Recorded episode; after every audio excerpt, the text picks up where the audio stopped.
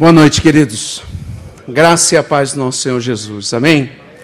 Para mim é uma alegria, um privilégio estar aqui mais uma vez. E estava ali sentado vendo o pastor Ebenezer falando do Hagai, falando da jornada, pensando nesses praticamente sete anos que eu já tenho caminhado aqui nesse trabalho e louvando a Deus pelo privilégio de fazer parte desse ministério, pelo privilégio de ter grandes amigos aqui neste lugar e pelo privilégio nessa noite de poder estar trazendo a palavra de Deus. Ebenezer, muito obrigado. Muito obrigado pela sua amizade, pelo seu carinho, pelos seus conselhos e puxões de orelha, muitas vezes. É bom, bom estar aqui. Queridos, eu queria começar a introduzir a minha palavra hoje destacando três, três coisas que me chamaram a atenção nos últimos dias e que vieram a somar na meditação dessa noite a primeira foi uma visita que eu fiz há poucos dias a um diácono, um homem de Deus, 88 anos, que há menos de um mês sofreu um AVC, mas graças a Deus está bem recuperado, está em casa, lúcido.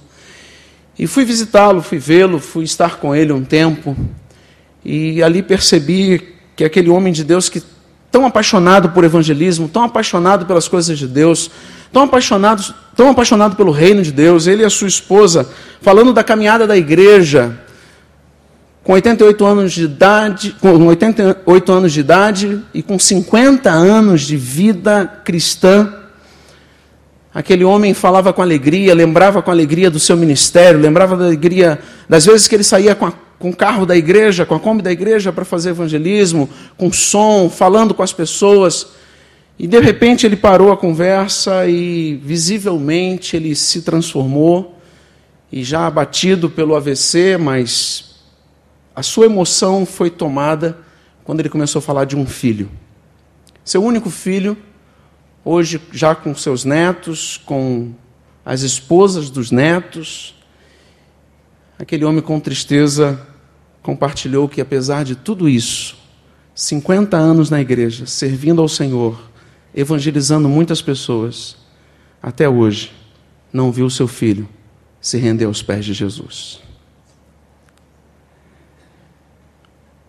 Depois dali, lendo alguns materiais, eu encontrei um texto escrito pelo Dr. Russell Shedd, que ele destaca uma pesquisa que ocorreu nos Estados Unidos, no seminário Fuller, falando sobre pastores, sobre líderes naquele país. E dentro dessa, dessa pesquisa eu queria destacar dois aspectos que me chamaram a atenção quando ele diz que 80% dos pastores nos Estados Unidos crê que o exercício do ministério tem empobrecido sua vida familiar.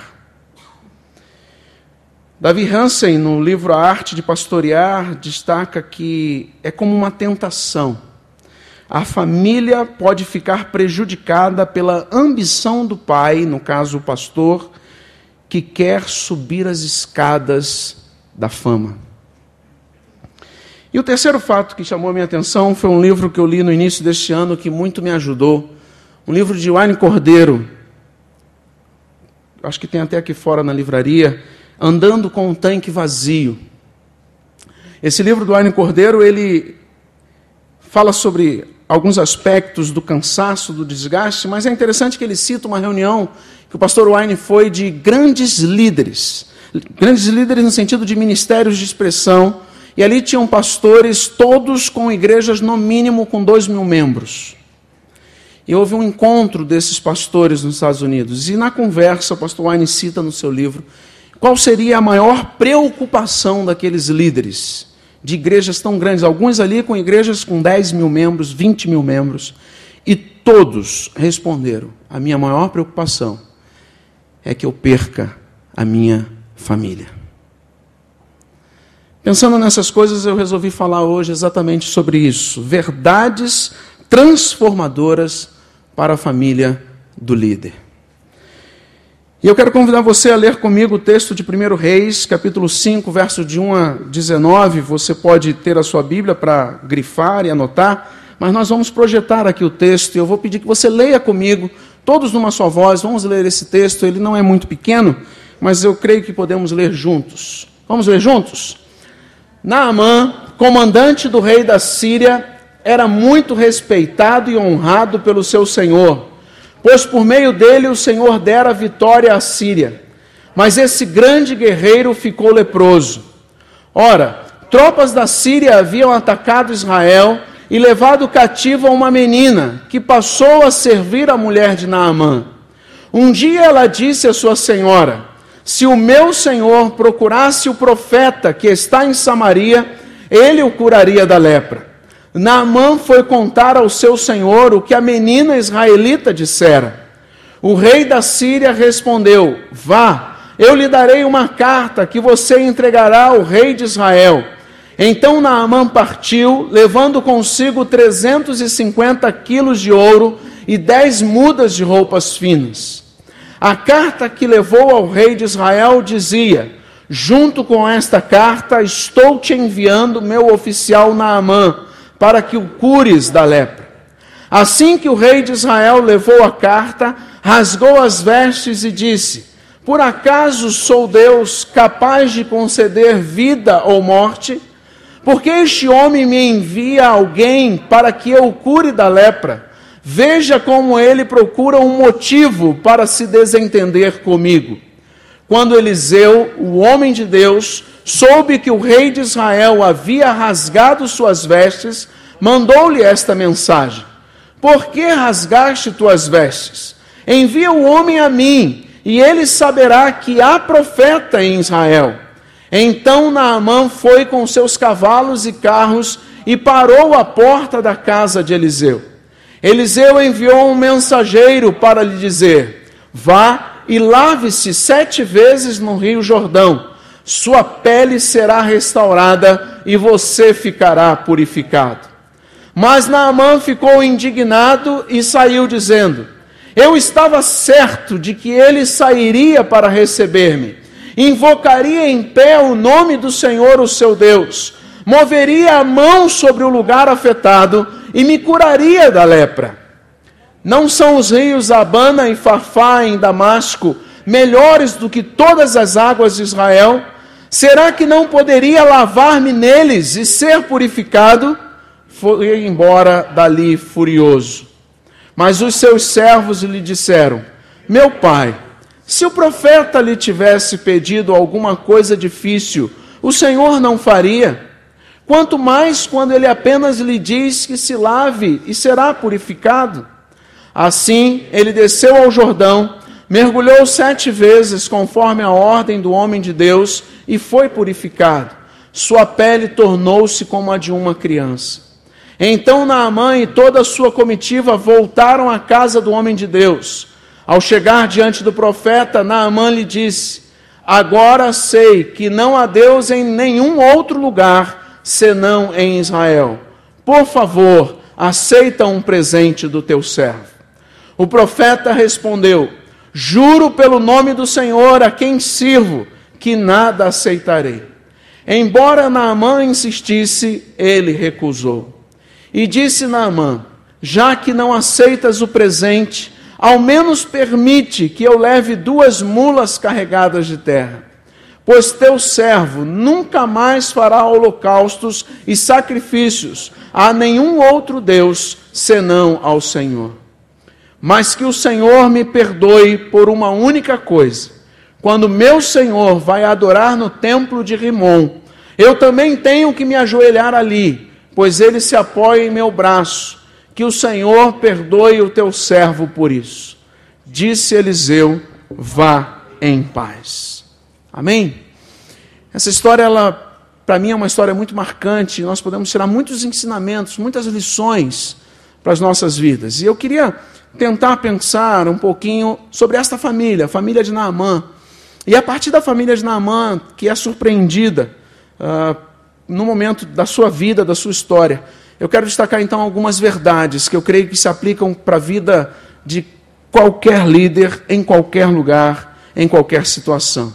A primeira verdade que eu quero destacar, querido, é que a minha família precisa de ajuda. Você pode repetir comigo? A minha família precisa de ajuda. Naamã era um grande general, líder, herói de guerra, segundo homem na hierarquia, provavelmente, homem de confiança do rei, homem com riquezas à sua disposição, com autoridade, com homens sob o seu comando, mas inesperadamente ele é surpreendido pela lepra. Frustrado, frustração, dor, solidão, vergonha, sofrimento, dúvidas certamente assolam a vida de Nama. Quantas vezes, querido, na minha vida e na sua vida, ah, nós ficamos surpreendidos pelo caos que chega à nossa casa, pela crise que chega à nossa família, pelo problema que nos surpreende. Geralmente tentamos esconder que nossas famílias precisam de ajuda. Geralmente precisamos esconder que nossas famílias estão atravessando dificuldades. Nos sentimos envergonhados. E, e, veja bem, não quero que você pense em crise na sua família apenas por causa de erros, por causa de pecados. Mas eu quero dizer também dos problemas que chegam à sua casa e você não pode dizer para ninguém. Quantas vezes somos tomados por situações que nos surpreendem, que nos assustam? Uma lepra que surge em nossa pele e ninguém pode saber mas que nos aflige diariamente. Eu me lembro de uma amiga, ficou viúva muito cedo, e uma mulher muito bem sucedida, até porque seu esposo era um alto funcionário de uma grande empresa brasileira e ele tinha seguro de vida e seguro da empresa, e ele morreu em serviço. E por conta disso, ela ficou extremamente bem amparada, com seus dois filhos muito pequenos, uma mulher muito fiel, muito crente, muito dedicada ao Senhor, muito é, disponível a todos que precisavam dela, mas quando a sua filha foi crescendo, qual não foi a surpresa que ela descobriu? Que a sua filha tinha uma doença rara, uma doença raríssima, em que seus rins produzem continuamente pedras. E essa menina cresceu a sua infância, a sua adolescência, o início da sua juventude, fazendo diversas cirurgias. Essa filha passou por dezenas de cirurgias. E a sua mãe carregava esta luta, esta dor. E quantas vezes eu tive o privilégio de compartilhar com ela e, era, e ela abrir o coração e ela algumas vezes chegar a chorar quando ela pensava na possibilidade do organismo de sua filha já não aguentar mais e a sua filha vir a falecer. Mas aquela mulher continuava firme, trabalhando, servindo, adorando ao Senhor. Deus lhe deu graça. Hoje a sua filha está casada. Deus resolveu praticamente por completo o problema. Hoje é uma mulher casada, feliz, e essa minha amiga continua servindo ao Senhor na sua caminhada, na sua jornada. Quantas vezes, querido, você carrega, você caminha, nós ouvimos aqui na, na devocional, o pastor Ebenezer compartilhando a história do Dr. John Haggai com seu filho, sua esposa. Sofrimentos que chegam à nossa família, dores que chegam à nossa casa. E nós não podemos sequer chorar em público. Muitas vezes nos impõe essa situação, nos impõe essas condições. Mas eu quero lembrar a você que você não tenha medo de reconhecer que a sua família precisa de ajuda, querido. Todas as nossas famílias precisam de ajuda em algum momento. E como precisamos de ajuda? Esteja atento, porque Deus tem ajuda para dar para você. Deus tem ajuda para levar a sua casa. É interessante que a ajuda de Naamã vem da maneira mais inusitada. Certamente Naamã teve que vencer a síndrome do pode tudo, do grande general, daquele que tem todas as respostas, daquele que tem todo o poder. Diz o texto bíblico, no verso número 2: Ora, tropas da Síria haviam atacado Israel e levado cativo uma menina que passou a servir a mulher de Naamã. Um dia ela disse à sua senhora: Se o meu senhor procurasse o profeta que está em Samaria, ele o curaria da lepra. Que coisa interessante, queridos. Aquela menina que havia sido levada como prisioneira de guerra, aquela menina que tinha sido tirada de sua família e agora está na casa de Naamã, é justamente através dela, da maneira mais inusitada, que vai chegar a ajuda a Naamã. E parece muito simples esse cenário, mas ele nos traz uma riqueza que aponta para nós o tamanho da angústia que tomava conta do coração de Naamã. Porque esta, esta menina, alguns estudiosos acreditam que ela era uma, talvez uma adolescente ou uma jovem no final da adolescência. E essa menina, ela dá uma sugestão para sua senhora. Provavelmente ela, na intimidade da casa, ela viu aquele líder chorar, ela viu aquele líder sofrer. Ela viu a senhora, a esposa, angustiada. O que fazer pelo seu marido? E aquela menina diz: Lá na minha terra tem um profeta que pode curar ele. Namã esquece sua posição, esquece que é general, esquece tudo. Ele vai falar com o rei, ele pega uma carta absurda e leva para pedir cura. Ele não considerou nem quem é que estava falando. Aquela moça podia querer até o mal dele. Mas na realidade isso mostra para nós como aquele líder estava sufocado. E o socorro vem de uma menina. Mas o socorro vem também para Naamã dos seus servos. Mais lá na frente, no, nesse episódio, nós vamos ver que o profeta dá uma orientação a ele, e ele, ainda arrogante, vaidoso, ele diz: Eu não vou me banhar nesse rio. E os seus servos, os seus soldados, provavelmente, alguns acreditam que até seus filhos estariam ali, disseram para ele: Pai, meu pai, meu senhor, se o profeta tivesse mandado fazer algo difícil, o senhor não faria? Por que, que o senhor não faz algo simples? Quer se banhar no rio? O socorro, a ajuda está perto de você, querido, creia nisso. O socorro, a ajuda de Deus tem estado aqui nesses dias. Coisas que Deus tem falado ao seu coração, coisas que Deus tem mostrado a você, são respostas de Deus. Ouça o que Deus está falando com você. Ouça o que Deus está falando com você. Vamos repetir essa primeira verdade? Minha família precisa de ajuda. Vamos falar juntos? Minha família precisa de ajuda. Como temos dificuldade de admitir isso. Mas como é gracioso encontrarmos a ajuda quando nos abrimos para recebê-la. A segunda verdade que eu quero destacar com você nessa noite é aquela que está ali. A restauração da minha família começa comigo. Você pode ler comigo? A restauração da minha família começa comigo. Querido, a restauração da sua família começa com você. Nós temos muita facilidade de colocar a culpa nos nossos filhos.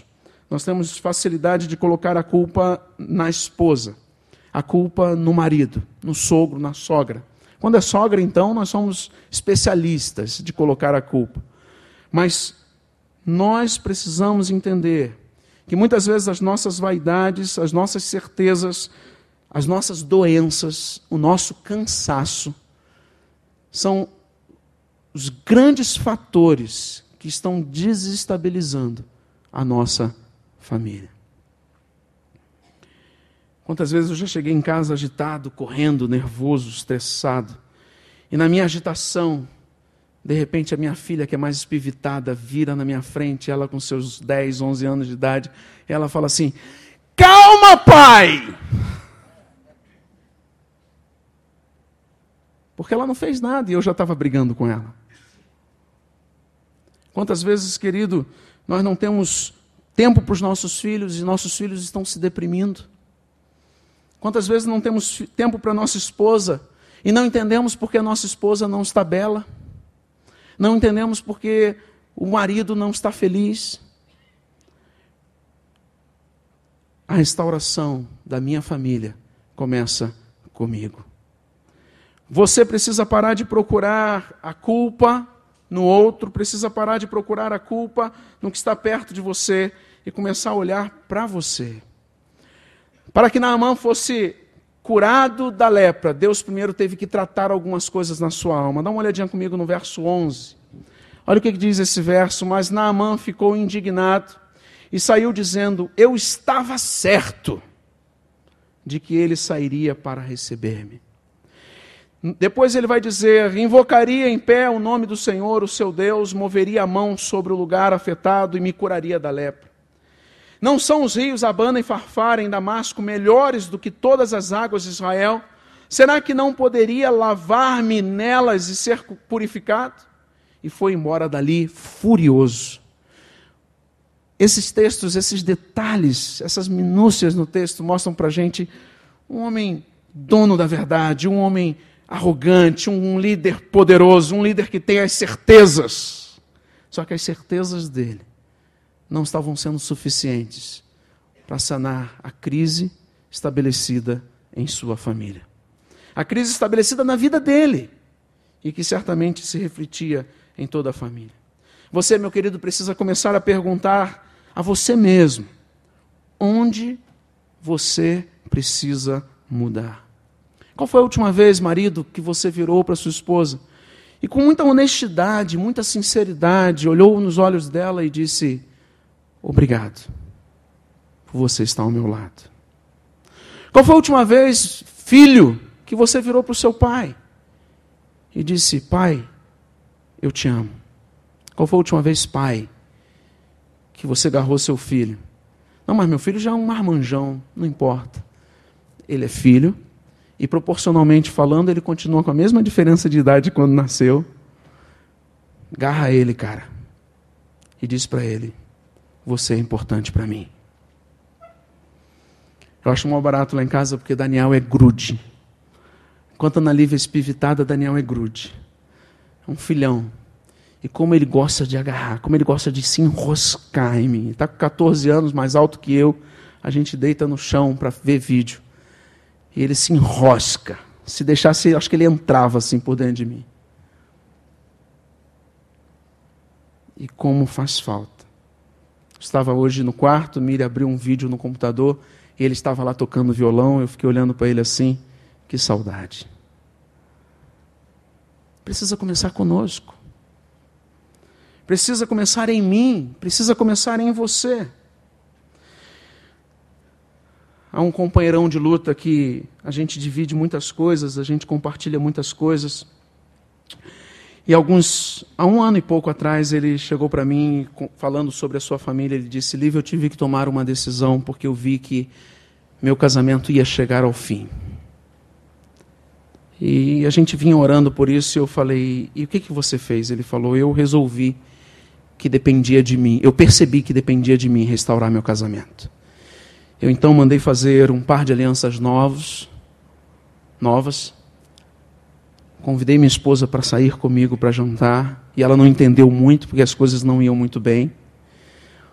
Mas naquela noite, naquele jantar, olhando nos olhos dela, eu reafirmei todos os meus votos de compromisso, todos os meus votos de amor, e disse para ela que se ela estivesse disposta, eu queria começar de novo.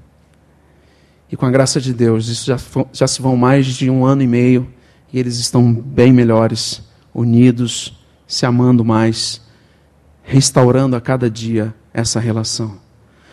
Não espere que comece no outro, não espere que comece no seu pai com quem você não fala há tanto tempo, querido. Não espere que comece com sua mãe, sua sogra, seu sogro. Não espere que comece com a sua esposa.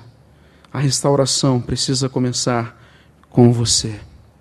Só que às vezes nós estamos tão certos, tão certos, tão superiores, que estamos com dificuldade de ouvir o outro. Foi o caso de Naamã. Ele estava tão certo que ele não ouviu a simples orientação do profeta para que ele pudesse ser curado. Mas a terceira verdade que eu quero destacar para você e para nós meditarmos juntos é essa que está aqui. Vamos falar juntos? A religiosidade destrói a minha família.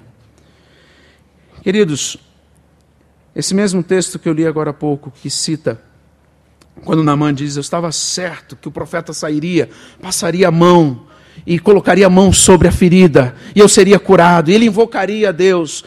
Na realidade, o que, que Naamã está dizendo? Se não, ele está compartilhando, ele está colocando ali a sua religiosidade. Ele estava acostumado com ritos religiosos, um padrão de ser das coisas divinas. Ele que até então não conhecia o Deus vivo, soberano, que não nos convida para uma religiosidade, mas nos convida para um relacionamento de amor.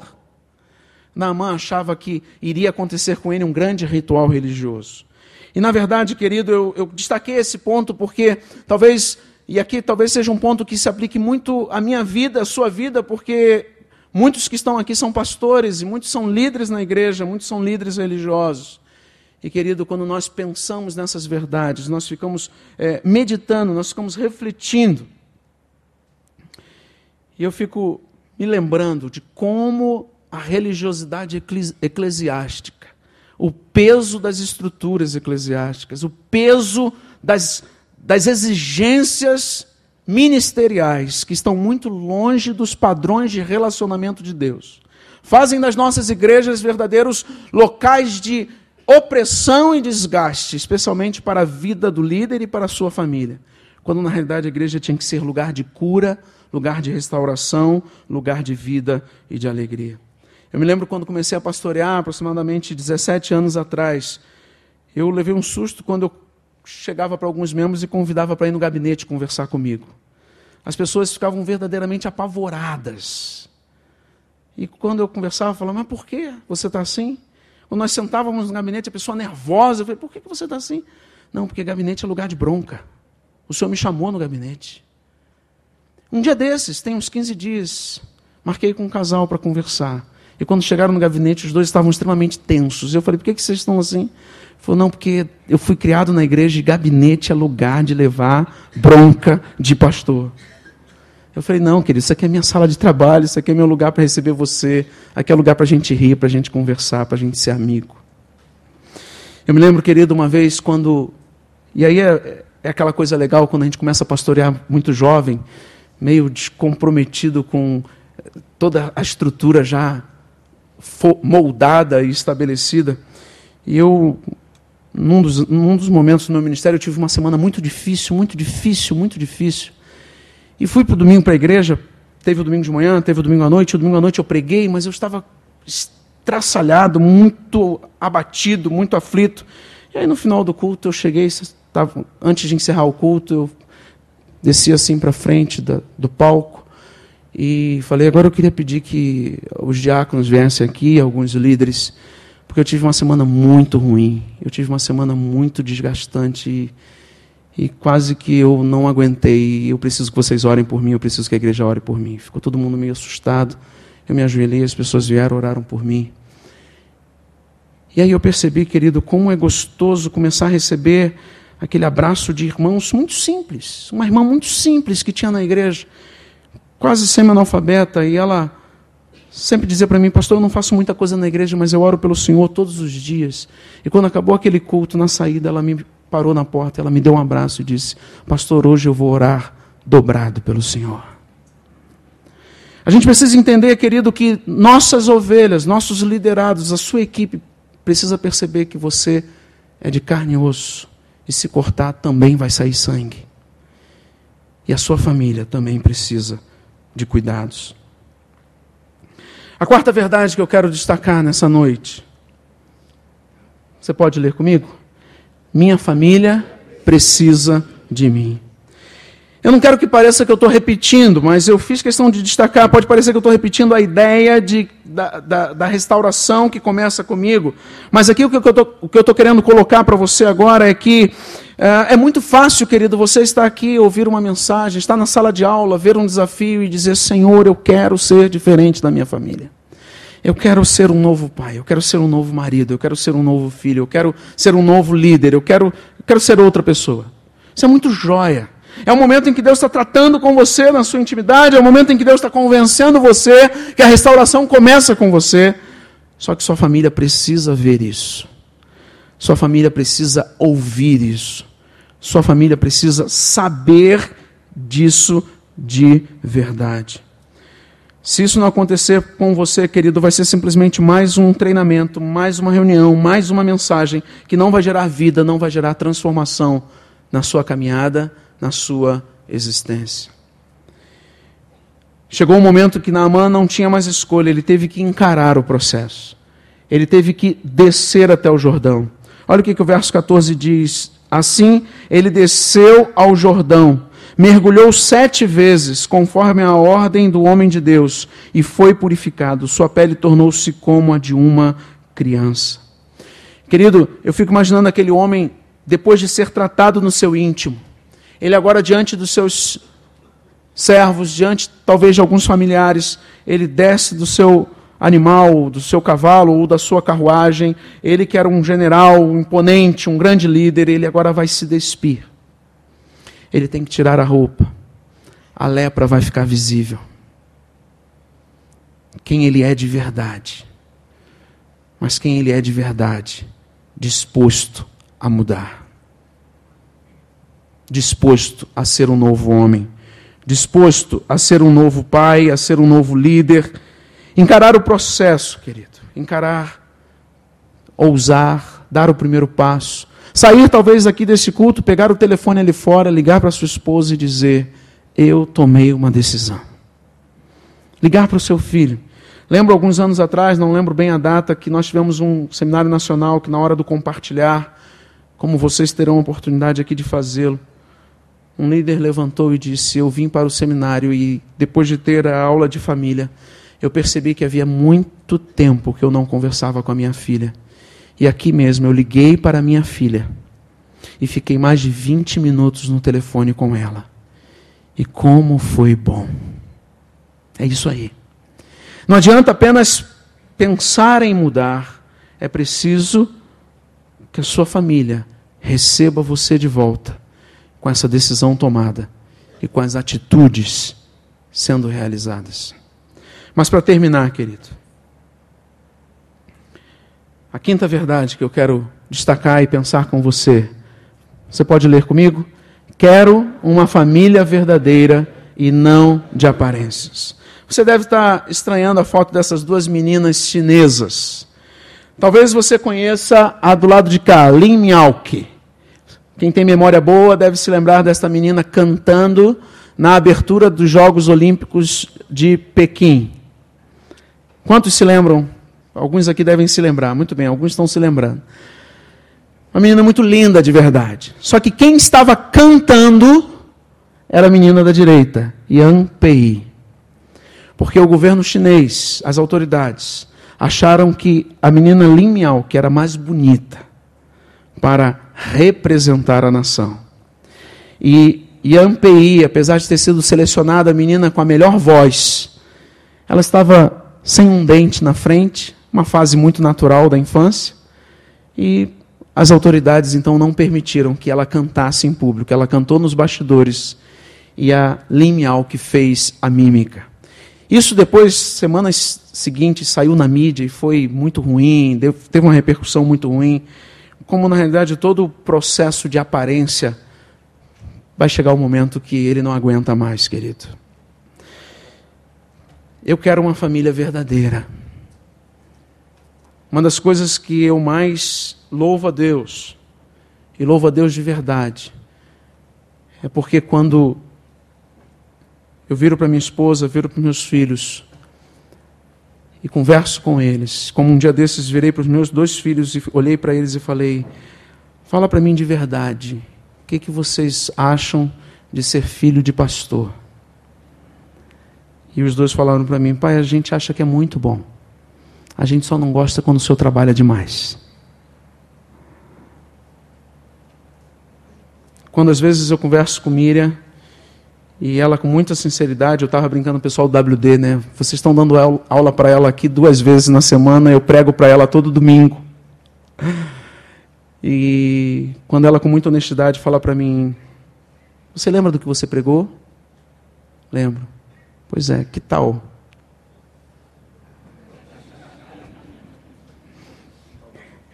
Que tal colocar em prática? Graças a Deus são poucas as vezes, mas na maioria das vezes ela diz como é bom estar ao meu lado e a gente pode compartilhar essas questões. E é interessante, querido, percebermos, eu gosto muito dessa passagem, gosto muito mesmo dessa passagem, porque Naamã aprendeu logo de imediato o valor de um relacionamento verdadeiro com Deus, um relacionamento livre de aparências, um relacionamento sincero e honesto. Olha o que, que diz o texto. E disse Naamã: Já que não aceitas o presente, ao menos permite que eu leve duas mulas carregadas de terra. Pois teu servo nunca mais fará holocaustos e sacrifícios a nenhum outro Deus senão ao Senhor. Ou seja, Naamã entendeu que só há um Deus verdadeiro, que é o o Deus de Israel, com quem ele se encontrou e ele foi transformado. Aí olha o que ele diz: Mas que o Senhor me perdoe por uma única coisa. Quando meu Senhor vai adorar no templo de Rimon, eu também tenho que me ajoelhar ali. Afinal de contas, ele era o general, ele era o chefe da guarda do rei, pois ele se apoia em meu braço. Que o Senhor perdoe o teu servo por isso. E o que, que o profeta responde para ele: Vai em paz. Talvez se fosse em algumas de nossas igrejas, alguém diria: Não, peça demissão. Saia desse emprego. Saia desse trabalho. Só que a mesma pessoa que diz isso não dá o cheque no final do mês para pagar as contas. E vão nos oprimindo, nos oprimindo, nos oprimindo, nos oprimindo. Mas Naamã teve um encontro tão real com Deus, tão verdadeiro, tão profundo. E ele entendeu, e ele fez esse pedido, e o profeta disse: Vá em paz. Porque quando o seu corpo se ajoelhar diante de Rimon, o seu coração continuará prostrado diante de Deus. Você pode encontrar cura, querido, encontrar cura e liberdade. Ser livre de uma vida de enganos, de mentiras, de aparências, pois Deus conhece o seu coração. Deus sabe quem você é e o que vai no mais profundo do seu ser. Deus sabe como está a sua família hoje. Deus sabe quem eu e você somos e o que mais nós precisamos. Para fechar, vamos lembrar então o que, é que nós falamos aqui? Fala comigo. Minha família precisa de ajuda. A restauração da minha família começa comigo. A religiosidade destrói a minha família. Minha família precisa de mim. Quero uma família de verdade e não de aparências. Eu gostaria de orar por você nesta noite, querido. Curva sua cabeça nesse momento. Eu não sei como você está, não sei como você chegou aqui essa semana. Eu não sei qual é a luta que você está enfrentando na sua casa, na sua família. E eu sei que isso é algo muito muito profundo, muito íntimo. Mas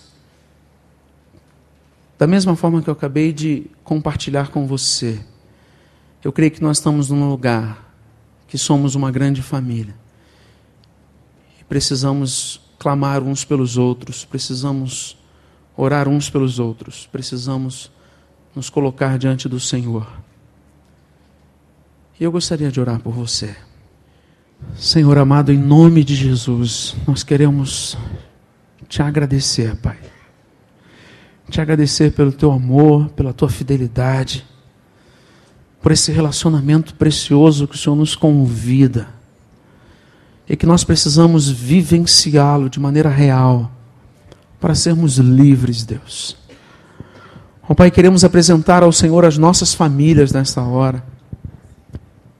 Nossas esposas, os maridos, os filhos, os pais Senhor, em nome de Jesus, visita cada família aqui representada nesta noite. Trata com cada um de nós, Senhor, segundo a tua boa mão. Ó oh Deus, livra-nos da aparência, livra-nos da religiosidade, livra-nos das nossas certezas, da nossa vaidade. Que a gente consiga, Senhor, experimentar a tua cura, o teu perdão, o teu cuidado, a tua restauração, que a gente consiga abraçar de novo, que a gente consiga, ó Deus, sentir novamente o mesmo amor, o mesmo carinho, o mesmo, o mesmo interesse pelo, pelo nosso cônjuge, pelos nossos filhos, ó Deus, pessoas amadas, que já foram tão importantes para nós e que nós precisamos tanto Precisamos tanto, Senhor. Ó Pai querido, em nome de Jesus, em nome de Jesus, tem misericórdia de nós, Pai. Sara, Deus, as nossas feridas. Ó oh, Pai, apesar de ser uma palavra dura, mas sara as nossas lepras mais escondidas. E lava-nos com teu precioso sangue, purificando a nossa alma, restaurando o nosso ser nos trazendo um novo pensar, um novo falar, um novo agir, um novo caminhar na tua presença, para a glória do teu nome. Senhor, em nome de Jesus, em nome de Jesus, opera o teu milagre nesta noite, opera o teu milagre nesta semana. Abençoa cada participante, cada líder que está aqui, que cada um possa receber do Senhor aquilo que precisa e visivelmente a sua vida e a sua casa sejam renovadas, restauradas, revivificadas para a glória do teu nome. Em nome de Jesus. Amém. Amém e amém.